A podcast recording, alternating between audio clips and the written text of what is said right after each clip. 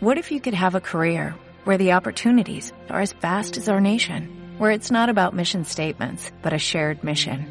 At U.S. Customs and Border Protection, we go beyond to protect more than borders, from ship to shore, air to ground, cities to local communities. CBP agents and officers are keeping people safe. Join U.S. Customs and Border Protection and go beyond for something far greater than yourself. Learn more at cbp.gov/careers. El Navi Podcast. People try to put us to down. Talking about my generation. Just because we get around. Talking about my generation. Things they do look awful. Talking about my generation. I hope I die before I get old. Talking about my generation. This my generation, baby. Why don't you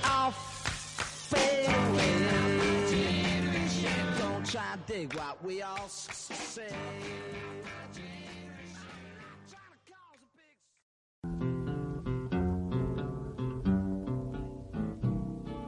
I don't want to set the world on fire. Recuerda que puedes escucharnos a través de iVoox y en nuestro canal de YouTube. Toda la actualidad del mundo de los videojuegos y los mejores análisis en la web navigames.es y a través de Twitter, Facebook e Instagram.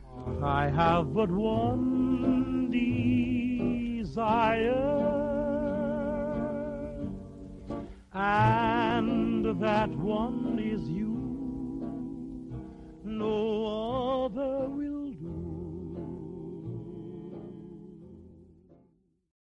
Muy buenas a todos y a todas, bienvenidos y bienvenidas a Hey Navi, los directos de navigames.es, ya sabéis, que además podéis escuchar en podcast, en Evox y en Spotify y en Apple Music. Y bueno, hoy venimos a hablar de unos temas muy interesantes, que son Pokémon Leyendas Arceus y de que Sony compra Bungie. Lo podéis ver en el título si estáis viéndonos en YouTube, los que nos están viendo en directo.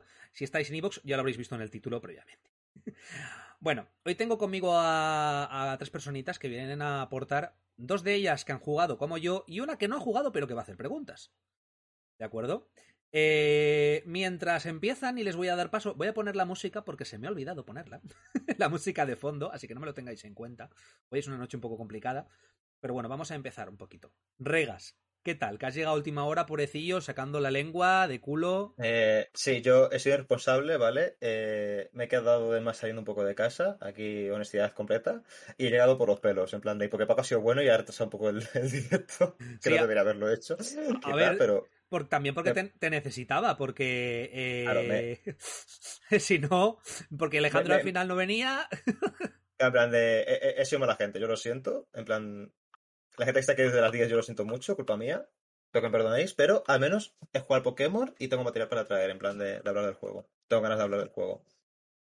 Muy bien, así me gusta. Yo también tengo cositas que comentar y tenemos cositas que comentarle a, Alberto. Eh, porque no seas el último, Alberto, que no has jugado. Eh, bueno, vienes a hacer un poquito de espectador, ¿no? A, a comentar cosillas y tal. Efectivamente, yo estoy aquí en la grada comiendo palomitas. Me voy a limitar más a ver que hablar, porque yo básicamente me desconecté hace mucho de, de Pokémon. No debía hacerlo, pero así, así ocurrió, ¿no? Entonces estoy de hacía años, y esto lo digo completamente en serio, intentando, digo, a ver de alguna forma si vuelvo a reengancharme a, a todo esto, ¿no? Porque me he perdido mucho. Pero la verdad es que en mi infancia eh, fue casi monotema. O sea, el 70% de todo el ocio relacionado mío y de mis compañeros de clase y los coleguitas que haces en el colegio y tal era todo Pokémon. O sea, Pokémon era la vida. Pokémon y Digimon. Pero bueno, yo creo que al final quedó más en Pokémon. Pues no ya- ganó la batalla. Pues ya veremos porque, porque yo creo que, que igual te podemos convencer de que este es el Pokémon para volver. No es el mejor, no es su mejor versión, no es su mejor versión posible, por desgracia, pero sí que es un Pokémon interesante para volver, por, sobre todo por sensaciones que provoca. Y bueno, Full Bull, eh, ¿tú qué tal? Que estás ahí comiendo, te pillo ahora con comida en la boca. No, no, eh, ya está. Que es que si también aviso, si me veis de vez en cuando de YouTube o Twitch que bajo así un poco, no, no estoy haciendo nada. Sí. Realmente cogiendo un poco de la pista que eh, tenía entre medias.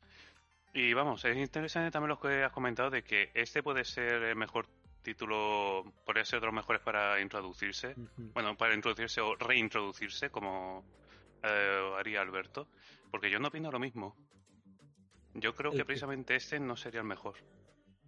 Ahora, ahora hablaremos sobre ello. Al menos, pero sí, sí, es por eso. Tiempo al tiempo. P- eh, PJ de Magnificus, que entiendo que es Pijus Magnificus, eh, dice, buenas, la reseña de Pokémon con spoilers o cosas generales.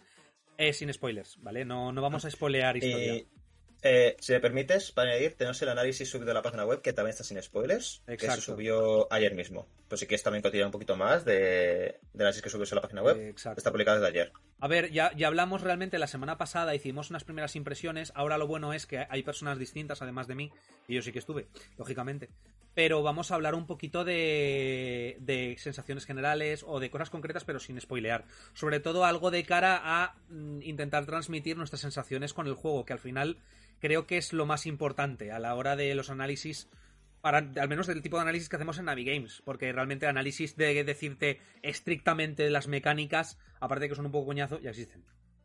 Entonces, pues, pues algo un poco distinto. Eh. Vamos a empezar ya. Vamos a empezar aquí ahora con el Pokémon y cuando acabemos con el tema de Pokémon entraremos con el tema de Sony compra Bungie. Ya veremos cómo da de sí. Ya sabéis, el podcast va a durar ahorita, ahorita y algo. ¿De acuerdo? Y vamos a empezar un poco. Voy a empezar yo introduciendo una cosa. Voy a empezar introduciendo por qué creo que es un Pokémon con el que se puede empezar. ¿De acuerdo? A ver. Dependiendo de cómo consideres la saga Pokémon o de qué consideres que vas a esperar en ella, evidentemente, sobre todo si eres un jugador muy antiguo, puedes pensar que alguien puede o no meterse en el juego. A lo mejor de cara, de acuerdo, de, lo, de cara a lo que puede ver una persona normal que no conozca tanto Pokémon o que se ha salido de Pokémon hace mucho, no es la mejor presentación, porque sí que es verdad, y ya lo comentamos la semana pasada, que a nivel eh, de texturas, ¿de acuerdo? No tanto a nivel gráfico como diseño, sino a nivel Mm. de texturas, el juego es muy deficiente, sobre todo si juegas con una pantalla relativamente, si no grande, con buena definición.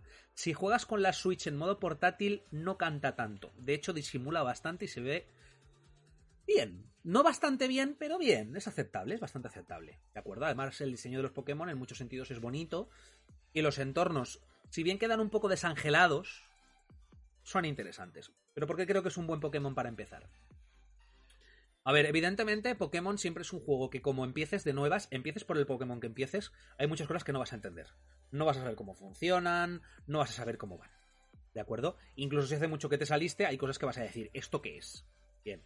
En este caso, ¿qué tenemos? Unas mecánicas que en realidad no difieren tanto del original, sino que lo amplían. Es decir, no tenemos Gigantamax, no tenemos habilidades en plan como las ultra habilidades, sí que tenemos un estilo fuerte y un estilo rápido, pero que es fácil de entender, ¿vale? Cuando entras. ¿Y por qué creo que sobre todo es, es un Pokémon en el que se puede reentrar? Por la sensación que da, ¿vale? Cuando tú juegas, o a mí me pasa mucho, cuando yo he jugado a los antiguos Pokémon, desde, incluso desde, podríamos decir, desde el Rubí para adelante, tengo la sensación continua de que yo ya he jugado a eso. Y ojo, no lo digo como recuerdo jugar al rojo y siento lo que sentía en el rojo. No, la sensación de esto yo ya me lo sé. No, no me sorprende, no. Es lo mismo, pero ordenado de manera distinta, con bichitos que se parecen, pero no son iguales, pero son. Y sale Pikachu. ¿Vale? Es la sensación que yo tengo con la mayoría de Pokémon. ¿Qué pasa con eso? Que además, como el juego cada vez es más fácil, eh, por una por- también por una razón lógica, para que entre más gente, al final tenía la sensación de que nada importaba. Cazar Pokémon será como, bueno, sí, al final me pillaba los Pokémon que yo quería y sudaba de cazar Pokémon. Cuando yo, la primera vez que jugué al Pokémon rojo, me lo pasé varias veces cazándolos e hice el esfuerzo de pasarme los Pokémon de una versión a otra, que yo hice toda la movida de que un amigo tenía que pillar tratatas y nos pasábamos, y bueno, un pitote que lo flipas. Pero de pequeños pues teníamos mucho tiempo libre. En este sentido, Pokémon Leyendas Arceus le da importancia y entidad a la tontería de cazar Pokémon. Es, de hecho, la mecánica principal es cazar Pokémon. Yo muchos Pokémon los he subido de nivel cazando. Así como en Pokémon Let's Go subías de nivel casi siempre cazando, podías pelear, pero los Pokémon se cazaban. Aquí puedes hacer ambas cosas, pero eh, cazar es la mecánica con la que aprenden experiencia y consigues más Pokémon y además tienes que cazar varios del mismo. Y no se siente estrictamente repetitivo pese a que realmente lo es. No se siente repetitivo ¿por qué? Porque aunque tanto si te conoces el juego como si no, te va a sorprender. Eh, yo de repente, no voy a decir spoilers de, los, de zonas, pero hay una zona muy cerca del principio donde sale Chinchar. Yo no lo sabía. ¿Vale? Chinchar me gusta mucho, porque me gustan los monetes. Y me encontré a Chinchar de casualidad cuando ya llevaba 15 horas de juego y en realidad estaba en la segunda zona y fui a la primera a conseguir unos objetos que puedes coger de cuando mueren otros personajes, otros jugadores, te aparecen como sus carteras. Entonces tú al recuperarlas, ellos te dan unos puntos y un objeto. Es con esos puntos puedes comprar eh, sobre todo objetos de evolución, que vienen muy bien. Así he evolucionado yo de Hunter a Gengar, ¿vale? Sin tener que utilizar el cable, el, el- o sea, sin tener que utilizar el cambiar de Pokémon a otra persona. ¿Qué pasa? Que yo me encontré ese Chinchar. Entonces, las sensaciones que yo tengo con este juego son como las del primer Pokémon. Empiezas y quieres cazar Pokémon, de verdad, los quieres cazar, los quieres pillar, y llegas a un sitio y dices, hostia, ha salido este Pokémon, Guau, y te acercas y ves tal y fallas. Entonces consigue tal el tema de cazar que yo creo que es un Pokémon que puede recuperarte si te ha perdido. A lo mejor no es el mayor, no es el mejor eh, ejemplo del resto de la saga, pero es que yo creo que como juego está muy bien y engancha mucho. Es que engancha mucho la tontería de cazar Pokémon. Vuelve a ser importante. Es que vuelve a ser importante. Y bueno, ya os dejo hablar, que si no me voy a pasar la hora y pico hablando yo. A ver, Full Bull, ¿por qué crees que no, que no es un buen Pokémon para entrar? Pues, bueno, de entrada decirte de que todos los puntos que he ido comentando, eh, no estoy de acuerdo en, en casi ninguno. O sea, Bueno. me está sorprendiendo de cómo eh, entre tú y yo eh, podemos diferir tanto eh, en esa opinión al menos. Yo voy a decir que el juego, yo como tal no lo he comprado, sino que lo he podido jugar prestado. Y aquí también mi primera queja, por favor, Po- eh, Game Freak, Nintendo, Pokémon Company, poned más de una ranura de guardado. Por favor, por favor lo pido. A ver, tienes el truco de ponerlo en diferentes perfiles, que es lo que hago yo. Sigue siendo un pestiño, pero es una gran alternativa a la época de DS 3DS. Pero es algo, es algo ya que llevan arrastrando eso de siempre. Sí, Al sí, sí. principio en Game Boy Color, vale, lo entiendo, pero... joder. Encima que veo Shin Megami Tensei 5 que tiene 50 ranuras de guardado, que no he dicho 50 por el sí, 50 de verdad. Pero bueno, eh, yo pienso que no será mejor porque precisamente de cosas que has ido comentando, yo creo que Pokémon Le- eh, Leyendas Arceus sí es un juego repetitivo, es muy repetitivo, pero ¿qué pasa? Que aunque sea muy repetitivo, el loop que tiene, esa repetición, es entrete- entretenida. Lo que comentabas que el sentido de aventura que tiene, el ir avanzando y sobre todo el encontrarte, ah, mira, aquí está Chinchar. En mi caso, yo me di un salto y digo, hostia, Eevee, que está por ahí suelto. También. Lo mismo me lo encontré de ahí. El primero que vi se me escapó, digo, ¡No! Y seguí avanzando un poco, me encontré un segundo y no me he vuelto a encontrar más. Ahí en el principio. Pero- sí, por eso, Mm. es por el principio. Que eso, que eh, lo que me pasaron prestado estaba ya avanzado, pero me fui a la zona del principio pues, para estar viendo un poco distintas zonas. Eh, creo que esa sensación de lo del descubrimiento es genial, pero precisamente a mí me parece estupendo porque ya he jugado otros Pokémon y creo que todavía me sigue gustando Pokémon. Como ya soy fan todavía, sigo estando dentro del target que busca Game Freak y no creo que sería lo mismo para alguien que se está reintroduciendo o este va a ser su primer Pokémon precisamente porque todos los bichos le pa- parece lo mismo. No va a haber esos de niveles de Bidoof, Starly, Bidoof, Bidoof, Bonita, ¡hostia! Eevee. Eh, no va a tener esa parte de sorpresa, sino que va a ver todos los bichos y no vas a ver A ver. decir uno de, ah, mira, este está más guay que otro, pero mm, no tanta sorpresa. A ver, desde ese punto de vista, en realidad eso te puede pasar con cualquier Pokémon. Este tiene 240, es tan aceptable a la hora de entrar como lo sería el propio Pokémon rojo original. A mi Pokémon, aunque yo ya he seguido jugando a la saga durante años, a mi Pokémon en realidad en, en Pokémon eh, Rubí Zafiro, no, sí, Rubí Zafiro, a mí ya me perdió. El, no- desde Rubí Zafiro no me volví a pasar Pokémon hasta Pokémon X y Pokémon Y. Pokémon Sol y Luna lo tengo y no me lo he pasado. Pokémon Espada y Escudo lo tengo y no me lo he pasado. El Let's Go no me lo he pasado, pero eso no porque no quiera, sino porque tengo muchos juegos y no me ha dado la vida, ¿vale? Pero el tema es que, claro, yo lo veo desde el punto de vista de alguien, por ejemplo, como Alberto, que volvió, no he estado tan desenganchado como a lo mejor lo está Alberto, ¿vale? De hecho, mi apodo durante muchos años fue Pokémon. Pero. Me pero, encanta. pero. Pero. A mí. Quiero decir. El tema es que es divertido. Eh, de hecho, para mí es el Pokémon más divertido de los últimos años. Me parece más divertido que Pokémon Espada, que Pokémon Sol y Luna. Básicamente porque al final. pa- A mí me estaba pareciendo que, que- que importaba una mierda capturar Pokémon. Que te daba. A mí me daba igual ya que me Pokémon me salía. Yo quería mis Pokémon. Y casi desde el principio me pillaba unos, a lo mejor de cara a algún momento cambiaba y ni siquiera me lo llegaba a pasar. Y aquí, y aquí es la primera vez en años que cojo un Pokémon, de repente me encuentro otro y lo vuelvo a cambiar, y ahora tengo que volver a cambiar, y ahora de repente este está más débil. Eh, creo que he llevado. O sea, solo he llevado en el equipo principal seguidos al, al, al Rowlet y sus evoluciones. Buena elección. Y poco más, el resto de los he ido cambiando. Claro, de repente me encuentro un Magikarp, evoluciona un Magikarp, tengo a Gyarados, pues me quedo a Gyarados. Antes llevaba el Pokémon este que es como una nutria, que tiene la bufanda. Y a mí también me pasa eso de no, re- de no reconocer Pokémon. Yo en su día me aprendí los primeros 150 y luego parte de los de Pokémon Oro y Plata y yo ya no me he vuelto a aprender los Pokémon más. Hay Pokémon que... Pero la, pero la tabla periódica, eso nunca te la aprendías. Lo de los Pokémon sí, pero la tabla Eh, periódica. eh, eh, perdona, perdona, perdona, perdona. Yo tuve ese, ese dilema en la ESO, ya más mayor, cuando me tenía que aprender las putas Valencias, que yo decía, coño, si yo La me aprendí...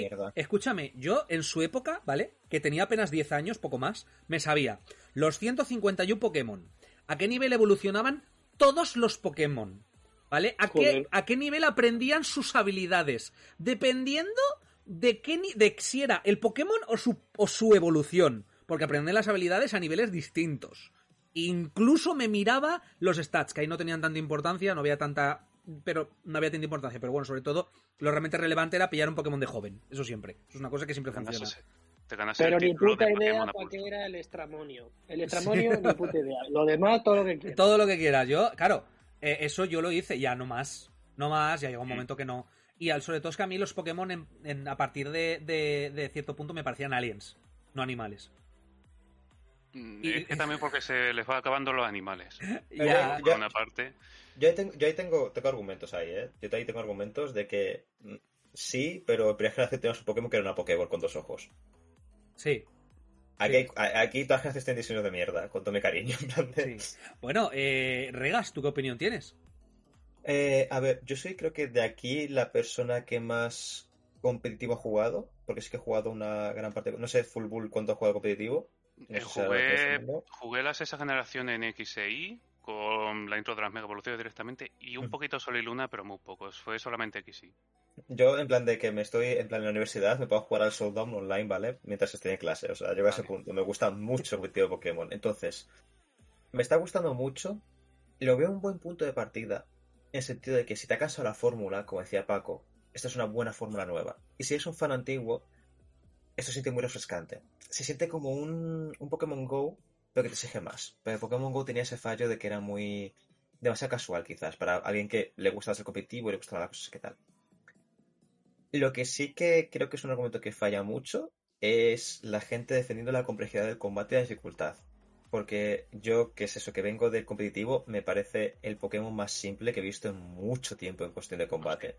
Eso me plan- parece algo objetivo. Eso Claro, en plan de quitar, los objetos y quitar las habilidades, me la suda los estilos, quita toda la profundidad al combate, el 90%. Y hay muchos, muchas cosas que están, un segundito, Paco, hay muchas cosas que están Sí, muy sí, sí.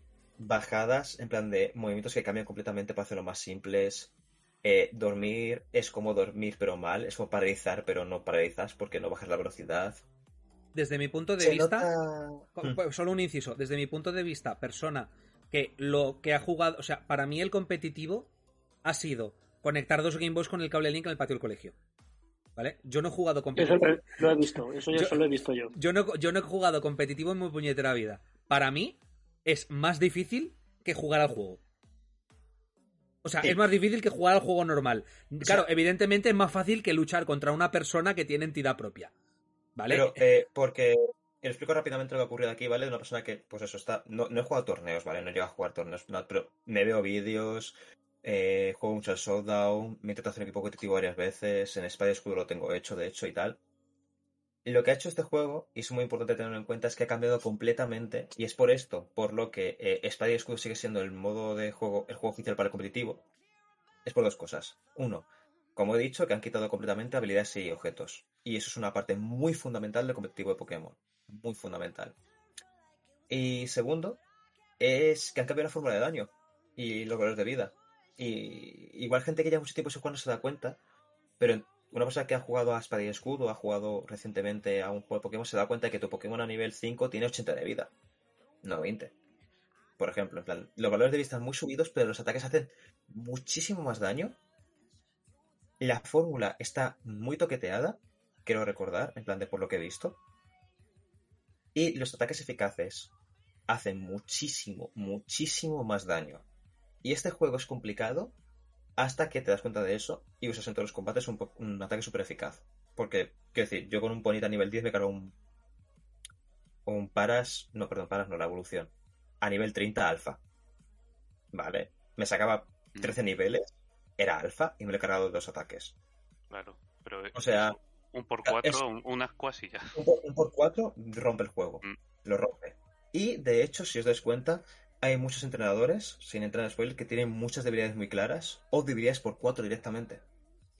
Directamente. En plan, hay mucho Crogown, hay mucho bicho planta, hay muchos tipos que tienen una habilidad por cuatro que están hechas apuestas para que el jugador pueda explotarlo directamente.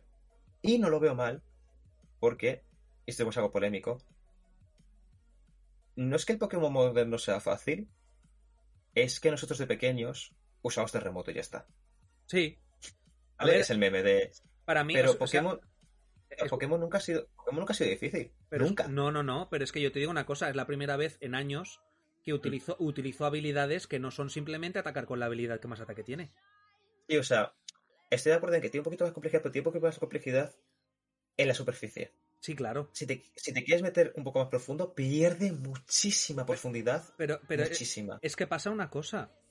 Que, que yo, me, yo me he dado cuenta con los años y que es una cosa muy sutil y no le pasa a todo el mundo porque hay gente que empezó con Pokémon cuando era pequeña y ha continuado y se ha adaptado a lo nuevo. Y es que... Eh, ¿Qué es Pokémon? No es lo mismo para ti que para mí. Claro. Para nada. Para ti Pokémon es, es llegar al competitivo, que en principio es lo lógico, porque es Mm. capturar a tus Pokémon y ser el mejor entrenador de todos. Para mí, el, los modos online la de la mayoría de juegos es algo más que se puede hacer. Para mí, la finalidad de un Pokémon es llegarme, pasarme el juego y capturarlos a todos. Entonces, claro, Claro. si desde mi, desde mi punto de vista este juego me está dando una complejidad mayor a lo que para mí es el juego. Lógicamente, como no es un Pokémon canónico y todo eso del, del, del multiplayer lo tiene reducido a prácticamente poderse intercambiar Pokémon, no sé si de hecho se pueden hacer batallas, creo que no. Es que llevo 14 horas de juego, no sé si se pueden hacer batallas contra otros jugadores. No, no, no hay nada de PvP. Claro, nada. es que- Me parece de hecho un fallo. O Pero- sea, te habla de eso, pero sí, me parece Claro, pero para mí eso, es que para mí eso es un... para mí solo le falta un detalle. Para mí el juego es un Pokémon. Y por eso me gusta más porque me recuerda a mis Pokémon. Para mí lo nuevo es difícil, complejo y no tengo edad como para ponerme a preocuparme de todo. No me da la vida. Vale. No puedo. Por eso, por eso creo que es un buen punto de entrada para gente que lleva desconectada del saga un tiempo. Sí, sí, Porque sí. aunque puede ser más complejo a nivel base, yo creo que sí que si eres muy fan de Pokémon y te has metido muy Pokémon, que yo creo que le ha pasado un poco a Fullbull y pues ha dicho que igual no le parece tan de entrada, es porque pierde fuelle. En plan Claro. de, ¿Te gusta? Me, me gusta mucho, me está encantando, ¿vale? En plan de. Tampoco he avanzado mucho, voy por la segunda zona. Yo no puedo jugarlo tanto porque lo he pillado el viernes pasado. Me, me está gustando mucho, pero me está gustando porque es un juego en el que evadirme. No es un juego en el que voy a Sí. intentar hacer esto, voy a intentar esta Sí. estrategia, voy a intentar hacer. Que- te- Porque de hecho, en. En, Sí, sí, no, sí, sí. diamante, en diamante brillante y perla reluciente. Joder, me ha sido el nombre, eso es difícil. Que de hecho me encargué yo del análisis de Navi. Me gusta mucho, pero porque es muy fiel a la cuarta y me deja meterme en mis fricadas, y me deja meter en competitivos, me deja cazar mis shinies de una forma muy compleja, me deja hacer mis cosas que meto yo en mis procedoras, pero de forma competitiva. Hace me está gustando por lo contrario. Porque es, métete, caza tus Pokémon, ve tranquilo, no pasa nada, a tu rollo, y no hay forma de que hagas esto mal. Y de hecho, si Pokémon ya de serie es una saga que se caracteriza por castigar poco al jugador, Arceus me parece el siguiente nivel. Porque, ¿qué pierdes? Cinco pociones en una valla cuando te desmayas. Y es difícil que te desmayes. Yo no me llego a desmayar, pero tengo una pequeña anécdota de que me caí por un barranco tres veces y no estaba muerto. Me- tres veces por un barranco que puede decir, hombre, yo creo que ya desmayado puede estar, pero no. Por el mismo. La tercera O vez por, me o por distintos A mí me han, barrancos. Pero- me han desmayado una vez y es porque estaba en una llamada de Discord, estaba jugando, estaba jugando a la vez a la monjas con unos colegas, dejé la consola a un lado, jugué una ronda, volví y no había puesto la pausa y me había matado un Geodude. Pero per- permite una cosa muy interesante que yo creo que por desgracia se pierde un poco en cuanto consigues la primera montura, y es el hecho de huir. El hecho Es de que- huir, huir literalmente de sálvese quien pueda, me voy de aquí cagando hostias. Excepto, claro, excepto en los Pokémon patriarcas, que no vas a decir cómo funcionamos y tal, el botón de esquivar está para decorar. Y yo lo siento mucho. El botón de esquivar lo he usado. De tener que usarlo, en plan, lo he usado por, por la gracia, pero tener que usarlo de verdad lo he usado cero veces. Uy, yo, yo lo uso en plan meta- yo lo uso en plan Metal Gear, ¿eh?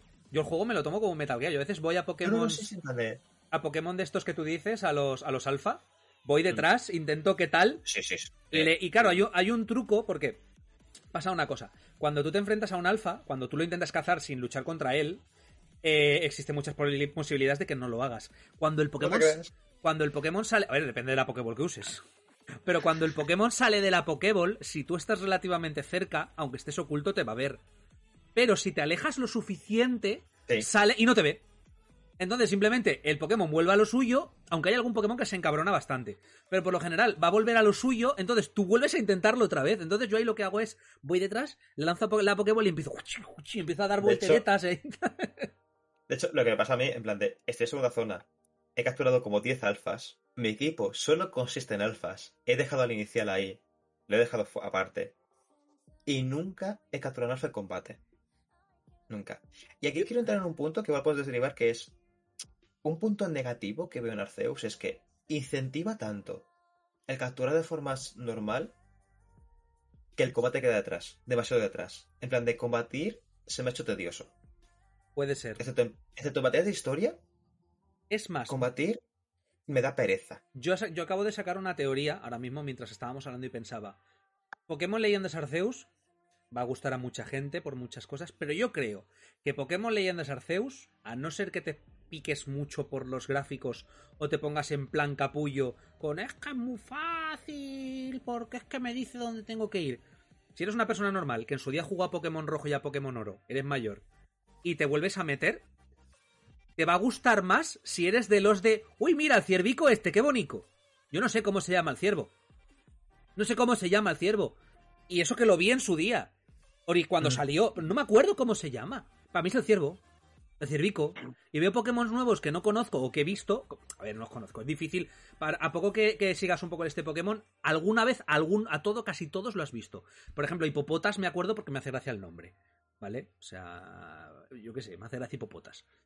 Pero, pero, pero, mm, si eres una persona mayor como yo, vas a jugar. Primero, vas, te vas a, no vas a pensar en otra cosa, o sea, tu mente va a estar aquí. ¿Vale? Que eso es una cosa que con los antiguos Pokémon que estaban sacando a mí no me pasaba. Con los Pokémon, yo estaba jugando y estaba pensando, he tendido, he, hostia, tengo que comer luego, guau, tengo que hacer no sé qué. Entonces no, no, me, no me daba para eso. Pero ahora juego y me meto en el juego. Y estás por ahí y, y si eres de los de, uy, el Pokémon este, no sé ni qué es y lo llamas por como si fueras un puto abuelo. ¿Vale? Como soy yo. Escucha, te lo vas a pasar pipa porque vas a decir, hostia, me acuerdo yo cuando jugaba al Pokémon rojo. Y, y es que de eso te lo vas a pasar pipa. Te va, te va a turbo flipar. Te va a Yo encantar. por eso, Vale, Es, es que de verdad. Ah, bueno, ¿qué ibas a decir? que por eso creo que es un mejor juego de inicio para gente que no que entra nueva a la saga, que se reconecta a la saga.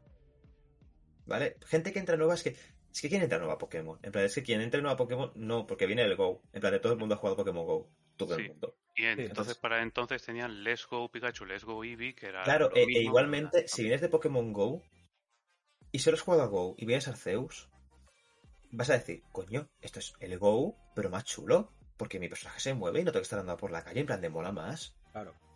Entonces, sí, en plan de, si vinieras, si vi- vives en un iceberg y nunca has jugado ningún Pokémon y entras directamente a Arceus, lo veo mal.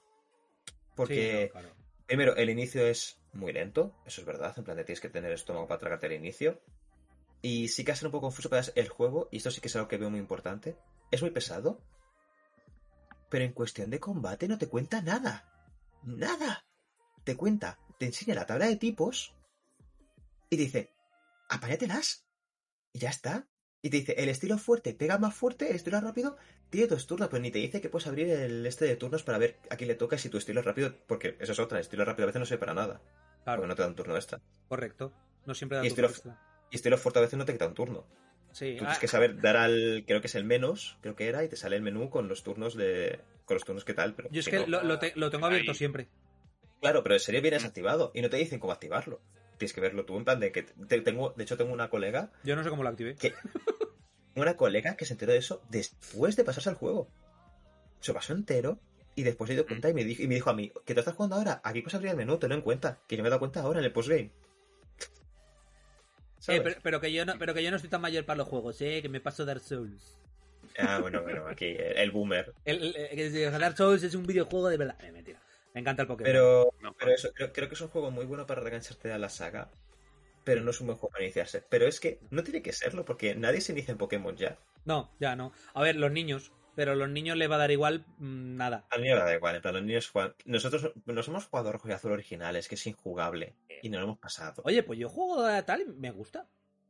Y, lo- escúchame, yo, yo he jugado. Mira, me he empezado Pokémon Rojo tantas veces. No me lo he- muchas veces no me lo he pasado, ¿vale? Me he llegado a lo mejor hasta la quinta medalla o según me ha dado. Pero te juro que a lo largo de los años habré empezado el Pokémon Rojo. Eh... No te exagero si digo 50 veces. Las, Joder. ci- las 50, desde que me lo pasé, ¿vale? Digamos que a partir de cierto punto, todas las veces hago exactamente lo mismo. Lo mismo. Cojo los mismos Pokémon. Hago las mismas. Eso es como el meme, hay un meme muy bueno de cuarta generación, que salió mucho con el remake, que era en plan de, tu equipo, tu equipo de Sino, y tu equipo de Sino era Inicial, Staraptor, Lurray, eh, Golbat, Garchomp y, y Milotic. Y ya está. Y, y posiblemente, de esos es que he dicho, todo el mundo que me esté escuchando ahora ha tenido tres de sus Pokémon en su equipo. Yo mismo. ¿Por qué ocurre esto? Y esto es muy importante. Y esto es mucho que me toca un poco las narices de los Pokémon que se quejan, la gente que se queja actualmente de Pokémon es muy fácil ahora, es que tal. Antiguamente tú juegas Pokémon. Vale. Y lo que decía Paco antes de no me había incentivado en el Rubí a capturar nuevos Pokémon. Coño. Estás jugando a un JRPG por niveles, donde los niveles influyen mucho. En el Arceus, un gran punto es que los niveles influyen en una mierda. Importa la efectividad, no los niveles. Eso me gusta mucho para hacerlo más casual. Ojo. Pero en el original, en el original, cualquiera de ellos, tú y tirabas con tu equipo casi de principio, porque tú eres con tu equipo nivel 40, los salvajes salían nivel 25 y decías, ni de coña entreno eso a nivel 40, y sigues para adelante. Escucha, y los polvos de esfuerzo. Los polvos de esfuerzo y los caramelos de Que, experiencia. que yo y- ahora, al- a la y este, la evolución del, del Rowlet, ¿cómo se llama? Ay, no sé qué. Eh, el que es un arquero. El que es un arquero que aquí es un shinobi. Básicamente. Una- La evolución de Rowlet, Ah. la última. Yo No, lo, Ah, la última. Vale, Y- pensé la intermedia. lo tengo hiperchetado. El otro día me hicieron un ataque eléctrico y se quedó igual. O sea, porque no, me da. pero porque no es volador.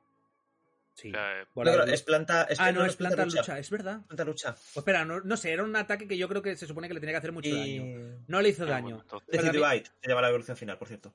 Mm. Y a mí es que me gusta mucho lo de soltarlos y te dan mogollón de polvitos de estos y se los pongo. Eh, Y eh, una cosa importante es que la gente aquí está alabando a los de experiencia. Pero de experiencia ya existiendo desde la espada y escudo. Que la gente, la gente critica ese título. Esos caramelos existían ahí, en plan de. Porque yo soy esa gente que defiende espada y escudo. A mí espada y escudo parece un juego muy bueno de Pokémon. De Pokémon. Pero. Creo que la concepción de Pokémon de dificultad está muy mal llevada con el tema del nivel. Y es y vosotros aquí somos muy fans de los JRPGs. en nivel y tener que ir a nivel no te hace difícil, te hace pesado. Sí. Y Pokémon no se ha hecho más fácil. Pokémon se ha hecho más accesible. Porque cuando éramos pequeños, nos pasado 50 horas gritando el puto mismo Pokémon de mierda en el que hay victoria para subir al nivel 60. Y ahora Sí. no hace falta. Y eso es bueno. La gente lo ve como que más fácil. Yo no lo veo así. Vale. Quiero comentar que precisamente de ahora que hemos estado hablando, creo- me ha salido también otra hipótesis como apago. No era algo que hubiera pensado de antes. Y es que normalmente de gente que juega a Pokémon se dice que hay tres tipos de entrenadores o tres tipos de jugadores. Está el entrenador eh, luchador, el competitivo, que podría ser Regas, que es eso, que ha podido centrarse un poquillo más en lo que es el competitivo, ver más estrategias, eh, cómo funcionan las habilidades y enterarse de todo eso. Segundo, el aventurero, que podría ser Paco, eso, que está más pues por la historia, del proseguir, el hecho de eso, de descubrir nuevos Pokémon, conocerlos, o no tanto, o eso con los mismos, pero eso, por el hecho de, de la aventura. Y hay otro tercero que es el criador, que ese soy más bien yo. Ah, Porque a mí de Pokémon lo que me gustaba en general mucho y eso, en X6 sobre todo lo hacía. Antes he dicho que sea competitivo en I, pero porque estaba ahí de crianza siempre. Me, me cogía un Pokémon, me ponía con el minijuego del fútbol, que era un- una costra, pero yo me ponía ahí, se me pasaba el tiempo volando y me criaba mis Pokémon y después simplemente entraba me entré en competi- competitivo en la sexta generación para ponerlos a prueba simplemente para ver cómo ha quedado mi resultado de a ver mi bebé cómo está a ver si mejor o peor claro. y a mí era eso lo que me gustaba de no tanto el hecho de estar capturando a mí la cosa de vale Bidoof lo capturo una vez y ya ¿para qué quiero tener 20? ¿para qué, que, ¿para qué quiero llenar el redil? a mí eso no me a mí eso al menos no me llena sé que como funciona Pokémon Leyendas Arceus es precisamente a través de la captura porque tienes que rellenar la Pokédex en eso consiste el juego, tienes que completarlo todo. Y para completar, para rellenar una entrada de la Pokédex de un Pokémon, tienes que o capturarlo muchas veces o combatirlo muchas veces. O bueno, que haga X cosa, o tú hagas X cosa. Y yo creo que es por eso que igual de... A mí me tiene un poco descontestado que igualmente eso, me, no me sigue pareciendo un mal juego ni lo, Claro. lo critico mucho, pero eso, quiero criticarlo por la parte de que el juego en realidad me gusta, de que me pasa lo mismo, de que me pierdo, voy eh, andando por ahí, puedo encontrar puedo encontrar también bugs como que si vas andando por una cordillera mientras estás en la posición de apuntar con la Pokéball, muchas veces pierdes la gravedad y puedes escalar. Ah. Pro- pro- probadlo. Hay- este juego sufre mucho del escalar montañas de Skyrim. Sí, Con en plan de que Sufre muchísimo de eso. das cuatro pasos y te caes, pero te vas 10 centímetros a la izquierda y llegas sin problema.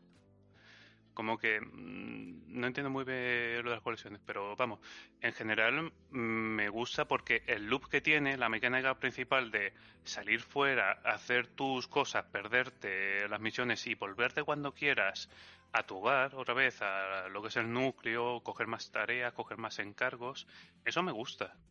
Es una mecánica tan sencilla, pero es que lo hacen todos los juegos porque funciona. Y aquí hecho- en Arceus funciona muy bien. Me sorprende mucho que del juego que diga auto inspiración sea Monster Hunter. Porque esto es Monster Hunter. Totalmente. Hay Totalmente. gente que lo comparaba. Entiendo con razón que lo compare con Breath of the Wild porque juego de Switch importante de una de las franquicias mundo abierto. Pero eso es Monster Hunter. entenderlo, pero es que es mucho Es más Monster Hunter, sí. Y de hecho, lo que me da mucha rabia, porque además yo tengo colegas en el barrio, que todos lo tenemos o qué tal, es que, joder, este juego pide tanto a gritos un multijugador cooperativo que me da rabia que no esté. Porque tú imagínate cómo molaría juntarte con tus colegas pedir expedición. Para enfrentaros a un alfa juntos, para enfrentaros a tal. Siento que lo pide y entiendo que no esté porque Pokémon Company exige unas producciones muy rápidas. Pero si estaba en espada y en escudo, en espada y escudo, estaban las incursiones, estaban Claro, claro, incursiones en plan, con los estaba demás. hecho. Aquí es lo mismo con los patriarcas o los alfas o lo que quieras. Puedes hacerlo igual. Claro, y de hecho yo estaba con mis colegas en plan de que hemos quedado a jugar tres personas, tres mil colegas, y uno en su partida y decir, joder, ojalá pudiéramos ahora ir a una expedición los tres juntos y ver quién pilla más Pokémon, o juntarlos para vencer a un alfa muy difícil, o tal. Pero igualmente, me parece genial que eso, que hayan bebido justo de Monster Hunter, que es del juego que quizás menos te esperas que beban. Pero se nota mucho la influencia por el se ha dividido por zonas, el tener la aldea como punto hub, el tener misiones que ir recoger, quizás este juego es más de más libre que Monster Hunter. Monster Hunter muchas veces ve a matar a este monstruo y vuelve. Este es más libre de ver, haz lo que te sale de las narices y luego vuelve. Pero me gusta muchísimo que haya toda esta influencia porque le sienta muy bien a la saga Pokémon. Muy bien. Yo, de hecho, ahora que dices eso, estaba pensando el otro día, que a ver, igual es una flipada por mi parte, pero me molaría muchísimo un remake de Pokémon Rojo y Azul, o, aunque no fueran dos juegos, que fuera uno, que, que, que cogiera y rehiciera el juego con estas mecánicas el primer juego, ¿sabes? Y que pues tú pues, cazas a los Pokémon porque los ves, porque les tiras la Pokéball y sea todo el primer juego, pero combinando el primer juego con esto, es decir, que haya más combates contra entrenadores, que a lo mejor el, subir de nivel dependa de subir de nivel, o sea, de luchar, no de cazar Pokémon, porque si no te puedes poner morado, ¿sabes? Eh, a subir niveles. Yo creo que esta saga, si sigue, esperamos que siga, porque yo lo que dije, lo dije hace muchísimas veces, creo que está en un podcast antiguo. Arceus iba a ser el terreno de prueba, el siguiente va a ser el bueno. El bueno. Y además que hagan, que Tiene hagan, más tiempo para desarrollo, sí. Que lo hagan y, y- que, y que esté inspirado en los 90. Ahora, no, no, no, pero eh, escucha, te digo, el siguiente va a ser de quinta. De ¿Por qué? quinta. Porque es que eh, van a ser de quinta porque así se trata de remake de quinta. Porque yo creo que lo que no puedes hacer ahora mismo es. Leyendas tiene que llevar, leyendas tiene que llevarlo a Game Freak. Definitivamente. Y Leyendas nunca va a ser un juego competitivo. Nunca. Porque si quitas las habilidades y los objetos, nunca va a ser un juego competitivo. Olvídate. Entonces, yo creo que Game Freak se va a ocupar de novena generación y un Leyendas Resident, por decir un nombre de los legendarios de quinta. En la quinta hay algún un legendario que es como el de entre medio. ¿cuál? Sí, está Kyurem, eh, ¿no? Kyurem, Kyurem, justo. Sí. eh, Kyurem. Eh, yo creo que va a ser eh, novena generación, leyendas Kyurem, y quizás veamos un remake de quinta hecho por otro estudio, por Ilka seguramente, como blanco y negro. Pero yo creo que va a seguir la misma fórmula, porque primero, yo entiendo la nostalgia por primera generación, pero estoy de primera generación yo está a los huevos personalmente, cuanto me cariño, en plan de se explota muchísimo la primera generación. Y segundo, eh, la gente va a seguir un remake de quinta después de este, porque es lo que toca. Y o el remake de quinta si lo dejan a un estudio secundario como Ilka, va a ser exactamente el mismo juego y la gente se va a quejar. Entonces van a tener que hacer un leyendas. O hacen el remake entero, con, como fue Roza en su día, pero entonces de que es en leyendas, porque está haciendo Game Freak ese remake. Entonces yo creo que van a tirar por ahí. Para que si siguen así con el tema de los remakes, vamos a llegar enseguida a un remake del Pokémon Espada y Escudo. Dentro de 4 o 5 años, sí. Sí, o sea, va a llegar a un punto en el que le va a pillar. Eso es como También hay que Eh, tener en cuenta que un manga está avanzando, está el anime, por ejemplo, One Piece, y cuando le va a pillar Meten relleno, sí. algo. A ver, yo si tengo que apostar, diría que igual que hubo un parón entre remakes de segunda y tercera generación, de Soul Silver a Roza hubo un gran salto de tiempo, creo Mm, recordar. sí. Luego estuvo cuarta, quinta y sexta generación. Bueno, perdón, Sí. eh, quinta. Sí, que- quinta y sexta. Sí, porque el remake de la tercera generación fue utilizando el motor, Es- es- sí, el nuevo es- sí. diseño de la sexta. Claro. Yo creo que lo que pasa es que va a hacer un remake de quinta, que es el último de DS, es el último en 2D, y el remake de X Y llegará más adelante. Bastante más. En plan de dentro de unos años para dejar aire, porque es el 3D ya. Pero sí que creo que el, dentro de dos años, de aquí a dos años, tenemos remake de quinta.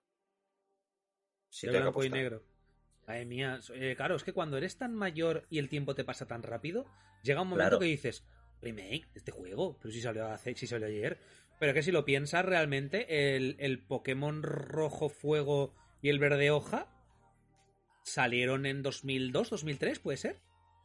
Más ¿Qué recuerdos? ¿Qué ¿Seguro? recuerdos? El rojo fuego, el rojo fuego creo que fue 2006. ¿Es de Fue 2006? un poco después de... No, no, do- do- 2000, perdón, no, no, me pasa, pero un segundo. Ah, yo digo, no puede ser. Si yo aún era un crío. Do- 2004. 2004. Realmente no hacía. A ver, sí que hacía nueve años del Pokémon original, porque técnicamente salió en el 95. Pero claro, es que en España salió el Pokémon en el 97, 98. Claro, y os voy a decir rápidamente, decidme, sin mirar ni nada, en qué año salió quinta generación, blanco y negro. ¿Cuántos años tiene blanco y negro? Pues Blanco y Negro salió... 12, 12 años yo creo que tiene, ¿no? No, más, más, tendrá como 15 años. No, Bueno, 12. 12. Acertado. 12. Ten en cuenta, si sale dentro de dos años, 14 años, es fecha de sobra para un remake. En realidad sí, en realidad sí. Pues sí. no es, tan- es, es mucho tiempo, en plan de coño. Nos estamos comiendo el segundo remake de las sofás. A mí es No sé que decir. mi remake favorito de Pokémon fue el Soul Silver. Me encantó. Yo, tengo, la- yo- con- yo- tengo opiniones. con el Pokewalker me encantaba en su época. Me moló muchísimo. Me moló muchísimo. Claro, yo, ahí yo viví, claro, yo ya era adulto con el Soul Silver. Entonces yo viví el, el, guau, el Pokémon Plata, tal, que además la caja, la caja es preciosa, la tengo por ahí. Mm. ¿Dónde la tengo? La tengo por ahí puesta. La caja del Pokémon Plata es súper bonita, ahí con el Lugia. Tengo que ponerle pilas al Pokewalker, que lo tengo por ahí. Pues bueno, eh, terminamos ya el tema de Pokémon, a no ser que queráis decir una última cosa. Eh, Alberto, ¿te hago una duda? No, a mí me gusta veros felices hablando de Pokémon. Yo disfruto viendo hablar de lo que os gusta. Es como, Y- como ver a tus primos ilusionados con, con los regalos de Navidad. A mí me encanta, me encanta. No, yo, yo la verdad es que me habéis motivado a, en el futuro eh, verlo, ¿no? O sea, jugarlo y tal y, y volver un poco, volver a empezar. Yo creo que, Así si, que si te pillas la, se pueda si te pillas la Switch, el Arceus, además que entonces habrá bajado, yo creo que te merecerá la pena. Sí. Creo que te merecerá Mm. la pena. Juégalo, en por- sí. portátil, no lo juegues en sobremesa. y bueno, Full Bull, ¿qué ibas a decir? No, eh, también que no se escape. No sé si he hablado lo suficiente, pero el diseño de los personajes sí que me parece de calite de- dentro de Pokémon.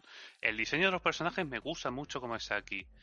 De, con proporciones más eh, exageradas y también eso, más vivo de, en colores y mucho más marcados. Pero sí que me gusta. A mí cuando aparece un personaje me parece muy destacable.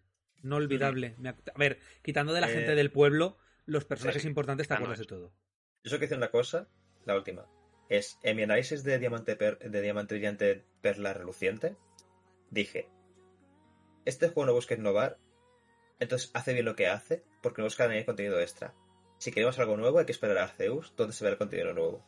Y quiero remarcar que I fucking call it, en plan de... Lo vi venir.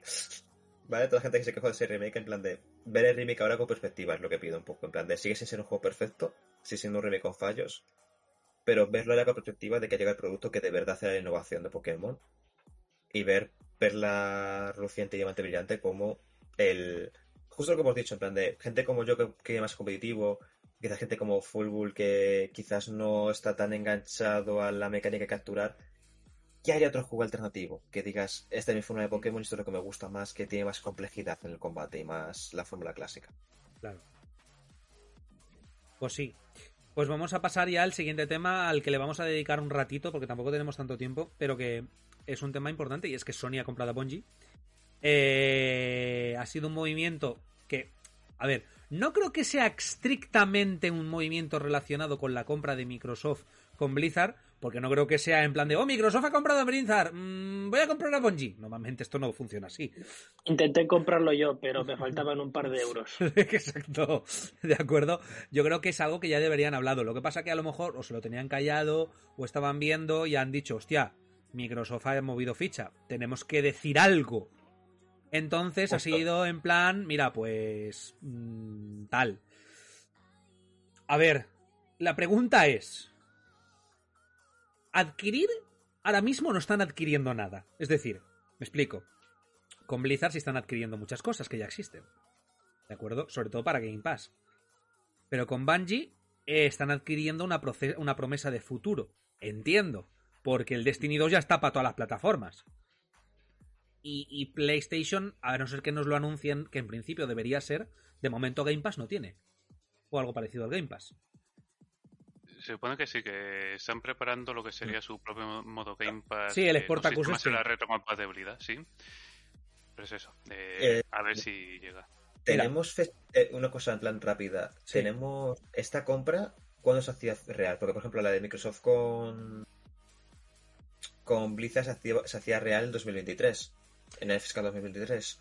Si te digo la, tenemos- la verdad, ni lo sé. Es importante para tener en cuenta lo que decimos, de que cara al futuro, porque por ejemplo, Microsoft, tenemos muy en mente que Microsoft ya ha comprado Blizzard, o sea, Activision, perdón, pero no se hace real hasta el año que viene. Sí, a ver, no sé cuánto va a tardar, no creo que sea demasiado, porque el problema que tiene Microsoft es que tiene que pasar por, por juzgado. ¿De acuerdo? Porque Sí. tiene que ver que no incumpla leyes antimonopolio. En este caso, estamos hablando de, de Bungie comprando un, o sea, de Sony comprando un estudio de una empresa mucho más pequeña, ¿vale? Porque Sony es mucho más pequeño que Microsoft. Comprando que- un estudio. Y, y- y que Bungie comparado con Activision. Es que Activision era de las tochas. En plan, Activision era de las tochas. Que por cierto, esto, eso que dices tú, Paco, para que la gente, pues si no lo sabe, es que Microsoft tiene que, digamos, entre comillas, como dice Paco, o no, no, yo no lo sé, puede ser que sí, puede ser que no, pero entendemos que sí, tiene que pasar por la Cámara de Comercio de los Estados Unidos. Tiene, en efecto, tiene que pasar. O, eh, por, que enesi- no, por que enésima no vez. es cosa, que no es cosa pequeña, ¿vale? De hecho, les han puesto ya en el pasado multas por monopolio. Entonces, yo creo que le van a decir que sí, no le van a imponer nada, pero a lo mejor le dirán, bueno, paga un poco porque te estás haciendo más grande o paga una multa, entre comillas, es lo que yo quiero entender que pasará. Y lo planificarán todo de cara a los lanzamientos, dando por sentado que se va a efectualizar la compra y el año que viene estará planificado como si ya a día de hoy fuera una adquisición. Yo creo, vamos, sería lo Eh, lógico y normal. Como detalle último, es muy importante contar que eh, Activision no va a hacer exclusivos hasta 2024 porque un juego suele tener producción de varios años y ya está firmados los contratos de que los juegos, ya- de hecho está confirmado que los tres próximos Call of Duty llegan a plataforma. Después se Claro, sí. No- normalmente con esto los tratos previos se tienen que respetar. Claro, igualmente eh, sigo, ya, ya me conocéis, yo tengo mucha idea de que esto es por ambas partes, por Microsoft y por Sony monopolios. Estoy muy quemado ya de esto, en plan de, si me, me habéis visto en Twitter, yo estoy ya hasta las narices de este tema, en plan de, por favor, déjame ya en paz, deja de comprar compañías, Nintendo me estás cayendo ahora muy bien porque estás quietecita. Pero, claro, todo esto es de cara a posiblemente también lo de Sony con Bungie hasta 2023-2024, porque esto tarda en... Y de hecho, Sony, lo que ha dicho Paco, lo ha hecho público por mic- ya estaba hecho el trato, esto ya estaba hablado, lo ha hecho público por Microsoft y Activision para mantenerse al altar y que las acciones no peguen un bajón muy, muy bestia, porque han pegado un bajón. Claro. Lo Sí. hicieron básicamente por eso. Claro. O sea, Que los de Nintendo subieron un poco. Después de eso, el Nintendo subió un poco. Sí, Sí. pues yo, yo creo que simplemente en plan de. Me fío de los que no hacen nada, en plan de. Me fío de los que están a su rollo tranquilamente. A ver, Nintendo, Nintendo es que es japonés a niveles. eh, Ridículos. Y los japoneses no son tan reaccionarios como los, como los estadounidenses, o incluso, aunque Sony técnicamente también es japonesa. Pero Sony es una empresa Pero- que es mucho más competitiva y mucho más internacional que Nintendo en realidad. Precisamente eso eh, consigue que a los japoneses no le caiga demasiado bien Sony. Hay personas japonesas que le tienen tirria porque es demasiado internacional y piensan que a nosotros no nos hace- hacéis caso. Y es por eso que en Japón eh, el tema de ventas de PlayStation no va muy bien. Claro, o sea, Desde mi punto de vista, y, y lo, y lo siento si ofendo a alguien, pero los japoneses, en términos generales, y ojo, los mayores héroes de mi vida son japoneses, Hironobu Sakaguchi, de Kojima, lo que para que suelen ser japoneses distintos. Pero por norma general, los japoneses no tienen ni puta idea. O sea, ellos hacen las cosas como se supone que las tienen que hacer. Si funciona, bien. Si no funciona, uy, no lo entiendo. Esto se ha hecho así toda la puta vida de Dios. ¿Vale? O sea, son, no, no, quiero decir, a lo mejor no, no, no hay que tener tanta mente tiburón, ¿vale? Pero no, no se adaptan, no, no, no, no, no, no sé cómo decirlo, es como... Y además se nota con Nintendo. Nintendo a veces es como, Mm. tío, todos estamos usando discos y dice, ah, pues yo minidisc. ¿Por qué? Su razonamiento habrá llevado. A ver, evidentemente, claro, ¿qué pasa? Que cuando llega una persona, pues como Kojima, como Sakaguchi, aunque Sakaguchi también la cagó muy fuerte con la peli, pero bueno, llega gente como Kojima, llega gente como... Ay, se me olvidó el nombre, coños. Si me encantaba a mí este hombre, eh, el antiguo presidente de Nintendo, el que falleció. Eh, Claro, sí. Iwata. Iwata. Iwata eh, tenía una forma de trabajar que en realidad era muy poco japonesa en el sentido en el cual era bastante innovadora. Iwata se, se entrevi- o sea, Iwata cuando entraba en una empresa entraba a salvarla y se entrevistaba con todos los trabajadores. Con todos. Iwata sabía hasta qué pelo se movía en el culo del barrendero de la quinta planta de Nintendo. ¿Vale? Todo pasaba. Él sabía todo. Y él se montaba en su cabeza los planes y si no sabía algo, cogía la peña que sabía. Eso es... Eso, eso es, eso es tener mucha cabeza. Claro, cuando llega una persona así, destaca la hostia en Japón. Pero por lo demás, hacen cosas que dices... Es como, es que toda la genialidad que tiene está salió de casualidad. ¿Sabes? Es como si dice un tío, de repente hace un tirabuzón de 360 grados y cae de pie y no sabe co- cómo cojones lo ha hecho. ¿Qué pasa? Que a partir de entonces va a empezar a hacer tirabuzones. Porque como es lo que funciona, y luego pasa lo que pasa.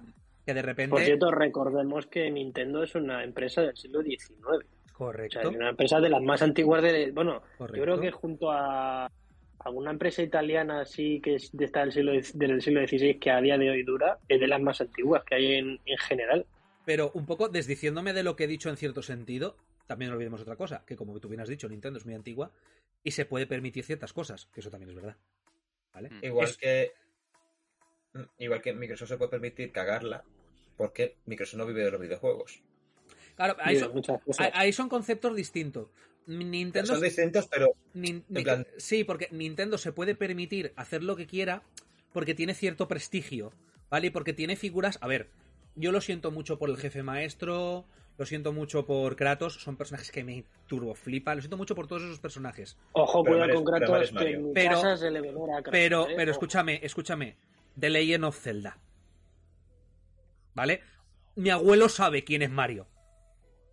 Claro, Sí, sí, todo, todo el mundo sabe quién es Mario, quién es Zelda y quién es Pikachu. ¿Vale? Punto final. O sea, eso se lo puede permitir.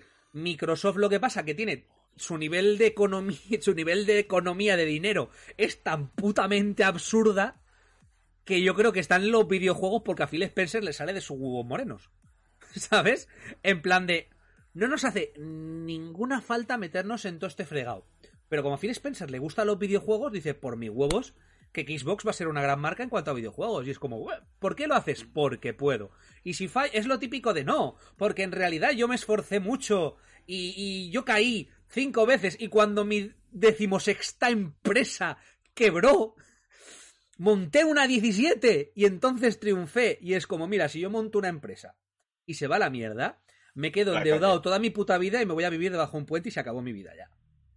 ¿Entiendes? Eso es otro país también. Ahí entiendo yo que hay un poco más de oportunidad, vamos, quiero pensar. Eh, A ver, Estados pero escúchame, escúchame, si tu nivel de dinero es tan absurdo, ¿vale? Si tu nivel de dinero es tan Claro. absurdo, no es que tengas oportunidad, es que eh, por mucho que gastes, además que sigues ganando, ¿vale? O sea, o sea, tengamos en cuenta una cosa. Primero, que Microsoft eh, pierde dinero siempre. eh, Xbox One fue una generación horrible para Microsoft. Fue horrible, porque Play 4 se la comió bastante. sí, y sí, sí. Xbox Series XS ha sido una cosa arriesgada. El Game Pass les hace perder dinero. Vender las consolas les hace perder dinero. Y ahí están. Pero se lo pueden permitir, que es la cosa, en plan de. Porque Phil Spencer está en plan de. Es que, esto eso- escúchame, No, a lo- tampoco es eso, de sino porque Phil Spencer se puede permitir eh, planear a largo plazo. Claro, Sí, justo. Claro, como no tiene exacto. tanto presupuesto, es más bien a medio plazo. Correcto. Pero, pero es que no olvidemos una cosa. No exactamente lo mismo. Pero ya hemos vivido compañías que han sacado consolas que les han ido a la mierda. Y han acabado. Y encima eran consolas muy buenas. Y en el mejor de Yo los. sigo sin saber qué ha pasado con la de KFC al final, si va a, ser- si va a hacer una consola o no. O sea, yo, yo me- de verdad que me lo pregunto con verdadera ver, interrogación. Técnicamente, técnicamente ¿Va en KFC? KFC quería hacer una. No sé si era una consola o un ordenador, pero con freidora.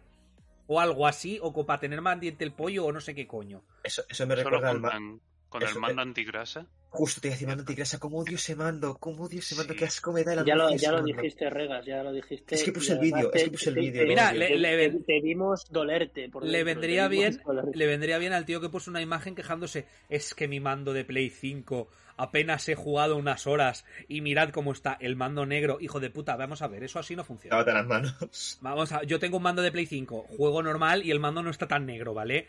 Que, que, que parece Pero- que te has ido a la obra, has vuelto ya a jugar a la Play y lávate las manos. Claro, tío. Mi- Mi mando blanco de, de Xbox. Sí, sí, es que está impoluto. Pero Eh, el- Y mira que tampoco lo lavo y no. El... No sé cómo lo consiguen. El caso con. Impoluto también. Y otro. Alberto, que- enseñando el Ventolin. A mí lo que a mí Hombre, lo que preocupa- menos. A mí lo que me preocupa de Sony y Bungie no es la compra en sí. No es lo- bueno, los monopolios me asustan muchísimo porque soy la persona más antimonopolios del mundo. Ya, ta, ta. Es la declaración que hizo Sony de para este, creo que es 2023, vas a tener 10 juegos como servicio. eh, planeaban Gracias que a los próximos eh, ¿cuántos años tantos años, eh, los próximos Cinco, 10 años sacar Diez. 6 títulos de juego como servicio. Y eso es seguro por Bungie. por Bungie. Claro, y a mí me asusta mucho porque entiendo que el juego como servicio es lo que se lleva ahora, pero no me gusta nada. En plan, de- detesto el juego como servicio, lo detesto. Sí. Por cierto, eh, yo creo, de hecho, que algún día eh, no lo veremos, bueno, igual sí lo vemos, pero en 20, 30 años yo creo que Microsoft será el monopolio. O sea, yo creo que llegará a engullir a Amazon, A ver, llegará Microsoft- a engullir a Sony, llegará Micro- a engullir a, a todo Hostia, Dios. O sea, Microsoft- el, el Microsoft- monopolio. Micro- O sea, Microsoft, Microsoft comprando Amazon lo veo difícil, ¿eh? No, a Amazon no. Pero mm, Microsoft no siendo básicamente un segundo Disney, lo veo. Eso sí, Exactamente. eso sí. ¿Engullirá a Disney o Disney le engullirá a él? Esa No, no, no, no, no, perdona. ¿Engullirá Todos, todos sabemos que Disney tiene que comprar Nintendo y McDonald's. No, por favor. Lo que me falta, A ver, a falta ver, para Nintendo es que dime, lo dime, Disney. dime que no es unas que, que no es algún tipo de cosa natural que Disney y Nintendo se acaben fusionando de alguna manera. O sea, Disney, o sea, eh, pero- Eh, Estoy ya visualizando a Mickey Mouse con el traje de Mario y a Mario con el traje de Mickey Mouse. es que es que pegan, es que pega, Hombre, pega Nintendo con Disney. Estaría muy Si guay. ocurre hostia, algún día- Un videojuego conjunto estaría chulo, la Si, si- si ocurre algún día, es muy posible que deje la prensa. Así te lo digo. En plan de, de, de Ah, desidia, pensaba de- que ibas a decir, si algún día ocurre, dejo la vida. O sea, me, me suicido. No, pero a ver, pero de, a ver, de a ver. decirte esto porque de hecho Vegas. eh, No, Regan, no lo hagas. Están los indies todavía. Aún, es, aún existen los estudios sí, Aún está Super Gian. Está Super Gian todavía. una cosa, una cosa que quiero reflejar es que desde la prensa, a menos yo, estoy muy hasta los cojones, con permiso de la palabra, de estos anuncios. En plan de. Primero, recibir 30 notificaciones en el móvil cada vez que hay una compra en una empresa. En plan de, no falla, en plan de mi móvil explota cada vez que ocurre algo de esto. Porque vais a gente por privado, por Twitter, por tal, por. Por el grupo de esto, hay hay que cubrirlo ya, eh, por, por el dirección somos de 100, en plan de chicos, ha ocurrido esto, no sé qué tal. Y luego no importa, en plan de, sí, son noticias importantes, pero hasta el año que viene no nos notamos. En plan de, no tiene ningún tipo de influencia hasta No. el 2023-2024. No, lo que pasa que hoy en día se lleva el drama y a la gente le gusta el drama Claro. y las redes sociales son para ¡Oh, ¡Mira qué noticia! Porque te Claro, y la gente, y la gente comióse la cabeza con que, ah, Call of Duty es exclusivo, Destiny va a ser exclusivo. Que se la suda, que esto es monopolio, que lo que quieren sacar dinero y ya está. En plan de que posiblemente, y yo lo digo ya aquí, Call of Duty va a seguir siendo multiplataforma, los juegos de Bungie, sobre todo si son juegos como servicio, va a ser multiplataforma. Pero los juegos como servicio se benefician mucho de muchas plataformas. Porque es más comodidad base, alargan más la vida del juego, sacan más pasta. Punto final. Mira, yo, de, yo te digo una cosa. Pase, un juego como servicio exclusivo. pase lo que le pase al mundo de los videojuegos, ¿de acuerdo? Porque ahora estamos en una época en la cual hay muchos cambios, cambian muchas cosas, los NFTs, su puñetera madre en vinagre, Está, el juego está- como está- empezando realmente, ¿eh? está empezando. Yo creo que los videojuegos. si ahora todo, realmente. si todo esto se fuera al, al carajo, yo tengo ahí una Play. o sea, tengo una Play, tengo una Super Nintendo y me lo paso pipa. Tengo una Game Boy, pues mira, pues ya está. O sea, yo es que mientras yo tenga mi Final Fantasy me da igual y mi Zelda me da igual todo lo demás. Es que ya... ver, sí, en plan de ello. De hecho, te voy a decir, Sí, sí, sí, sí. a Square Enix veo que le compran. De aquí a un par de años, a Square Enix le compran. Sí, En plan de, tengo Sí. cero dudas. Sí. Cero Estoy dudas de que Square Enix, Capcom quizás también. Eh, Bandai es posible que caiga por las IPs. es que... Bandai sería todo. Ah, perdón, Ah, eh, Bandai, coño, Konami, perdón, Konami. Ah, Konami, pensaba que decir. Vale, vale. No, no, no, no, Konami, Sí. Konami cae, Konami cae. Sí, Konami. Konami sí también. O sea, e- esa Kona- sí puede Konami, Konami. Konami, Capcom, Square Enix, estas compañías. Yo es que Iba mal, porque- iba mal de dinero, ¿no? Konami o. O Kona- no, No, Konami- no, Konami- No, al no. contrario. No, no, Konami. Konami que no quiere hacer juegos porque a la Pachico le va muy bien. Entonces Sí, dice, ¿los sí. juegos para qué? Y ya Konami, está, de- Konami se ha convertido en una empresa de juegos de azar. Claro. Mm. Hace pachincos Lo que es- pasa que, es- que es un tragaperras japonés. Y no no- olvidemos que con Castlevania han sacado NFTs. Joder. Sí, y, y, y han y han ven- triunfado. y han triunfado. Y han triunfado, creo peor. Pero, Pero bueno, pero había una que era miti- mitiquísima que hace unos años decían que estaba arruinada. No sé, es que no sé si era Capcom, Konami, no me acuerdo. No sé. posiblemente Capcom, porque Capcom en los últimos años ha pegado mucho subidón. Sí. De- desde The Make Maker 5 y Monster Hunter World y tal han pegado para arriba que flipas. Y Resident Evil 2. Resident Evil 7, 2, 7, 8 y 3. Pero Pero- la cosa está en que a mí lo que me da cosa con la compra de esos estudios no es el efecto que va a tener, sino libertad de los estudios para desarrollar. Porque esto influye muchísimo, yo creo, en plan de, porque no es lo mismo. Hago un juego y cuando yo tengo la idea, está desarrollada, firmo contrato con la editorial, Sony, Microsoft, tal, para sacarlo. Ah, que venga Microsoft y me diga, para esta fecha, quiero este juego, este juego y este juego. Con este coste de calidad. Y es lo que me da miedo. Porque no me gusta que las multinacionales metan mano. Es por lo que yo pienso que Kena no es un indie. Porque ahí ha metido la mano Sony. Ya.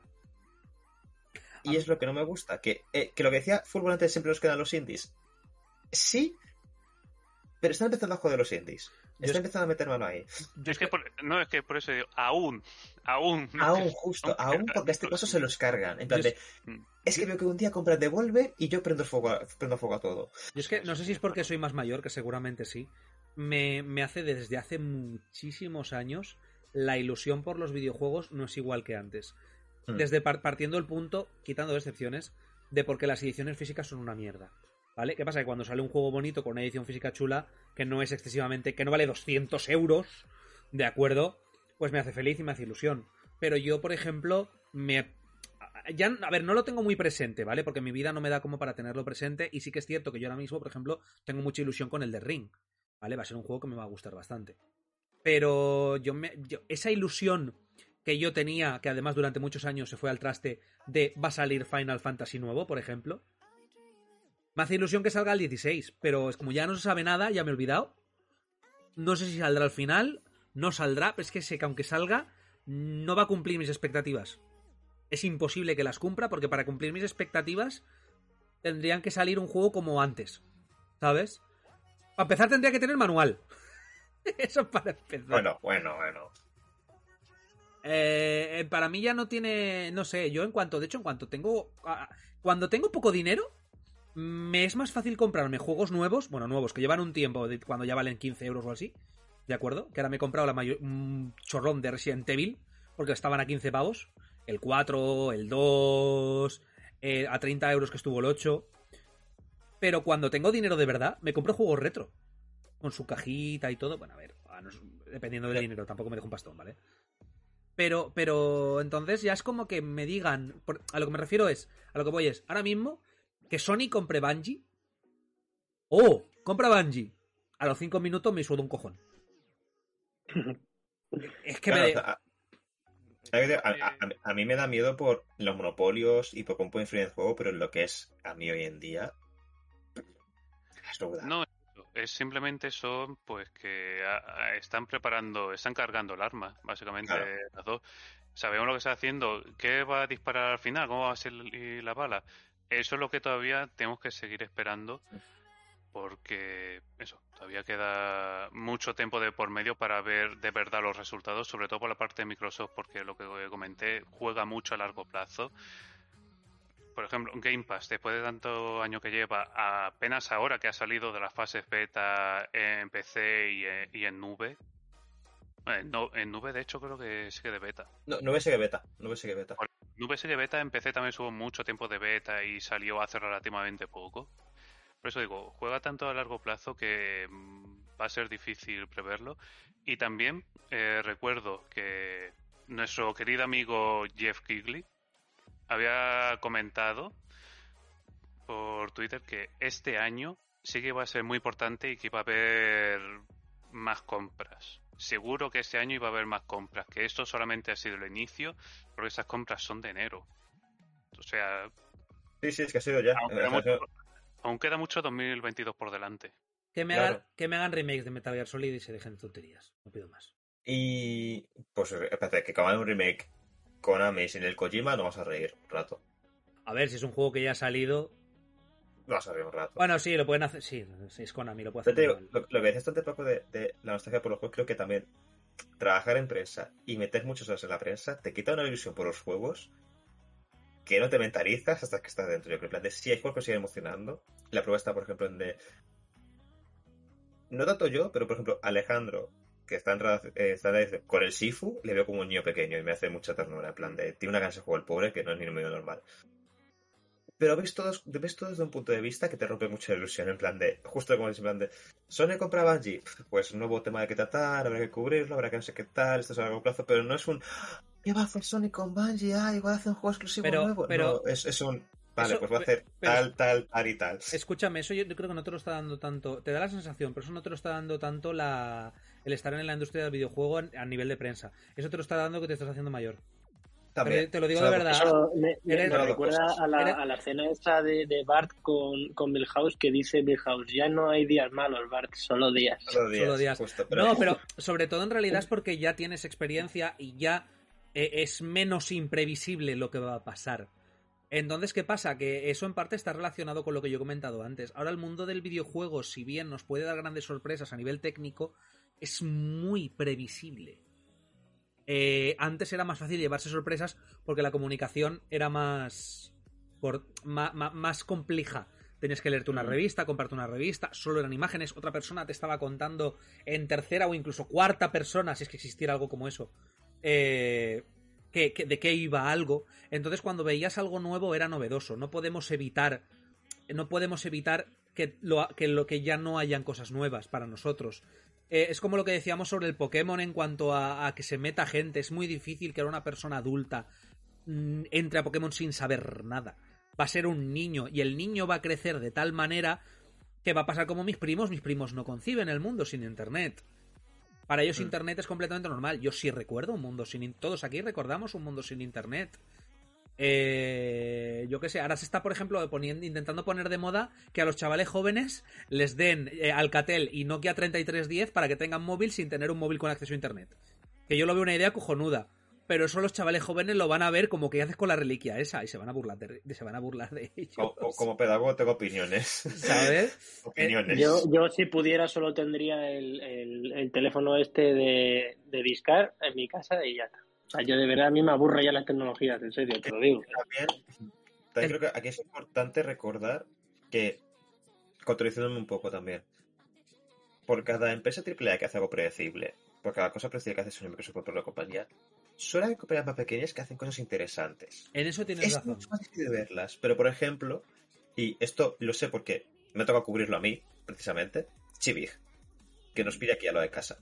Ha hecho una cosa súper chula para este año, que posiblemente no sepa mucha gente, que de hecho me parece el punto perfecto, es lo que tiene que hacer Sony Microsoft, que es, no te compro, quiero hacer un juego contigo, te produzco el juego, te doy ideas de dirección, pero tú sabes hacer el juego, hazlo tú y no te compro y no hay compromiso, que es lo que a mí me gusta, precisamente, en plan de, Claro. estoy comparando un estudio pequeño de España con Microsoft, ¿vale? Sé que no es justo, pero es que parece un modelo perfecto de... También Hacemos- algo como rollo Riot Forge, que está haciendo con los Sí, sí, que está así, haciendo. Eso también me mola mucho.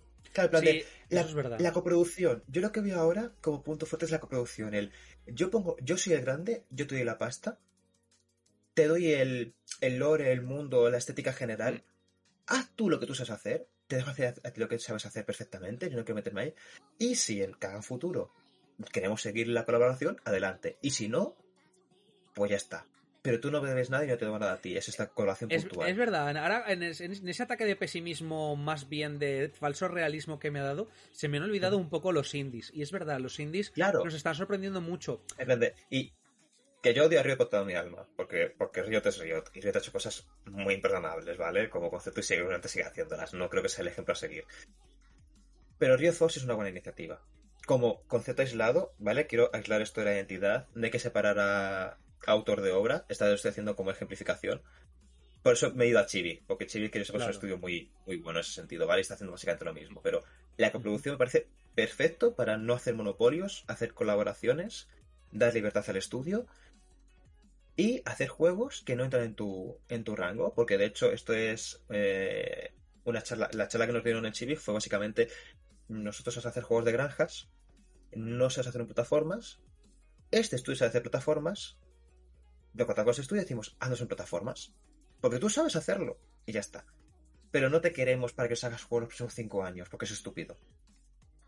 Y yo creo que ese es el, el punto. El punto que idílico que están haciendo compañías más pequeñas, pero que obviamente Microsoft, Sony y tal no lo van a hacer porque les interesa más comprar una compañía y que todo salga para ellos. Claro. Bueno, y para terminar, ¿alguna cosa que tengáis que decir o...? ¿O ya, ya habríamos hablado de todo? ¿Algún punto? Full Bull, que tú sueles sentenciar bien. Pues aquí ahora mismo creo que ha dejado ya la mejor guinda Regas, que de una parte muy, muy positiva. Creo que lo voy a dejar ahí, pero vamos, sería relación simplemente que Bungie, tengo ganas de ver lo siguiente porque tanto Destiny que ha hecho los primeros halos, eh, a, ver qué tal, qué es lo que tiene futuro ahora con más ahora que está en la rama de Sony. Simplemente eso. te- tengo muchas ganas de verlo. Si Microsoft hizo Halo y de por sí ya hizo por sí solo eh, Destiny. Bueno, una vez separado Destiny 2. Tengo eso. Curiosidad por ver qué sale de ahí. Porque esos sale. tíos saben hacer shooters muy divertidos. Eso sí que es verdad, Sí. ¿eh? Eso sí que es Sí, verdad. sí, sí. Los shooters son lo suyo. Pues bueno, muchas gracias a todos y a todas por haber estado aquí hoy. Muchas gracias Alberto, Regas, Fulbull por haber estado esta noche conmigo. Gracias a todos y a todas los que nos habéis visto. Gracias a los que y las que nos veis en diferido, en Evox, en Spotify, en Apple Music, etcétera. Ya sabéis, dadle like si os ha gustado, compartid, que a nosotros eso nos ayuda mucho, y comentad, ¿de acuerdo? Sobre todo en Evox, porque en Spotify no se puede y en Apple Music no sé si se puede porque no puedo ver nada. Eh, mira, Chitehuasken, ahora que acabamos, dice ojo regas. Ojo, Ojo, ojo. Bueno, pues ojo, eso. ojo, cuidado. Muchas gracias a todos y a todas. Seguimos en navigames.es con un montón de noticias, con la actualidad. Muchas gracias a todos y a todas. Buenas noches. Nos vemos en una semana aquí. Hasta luego.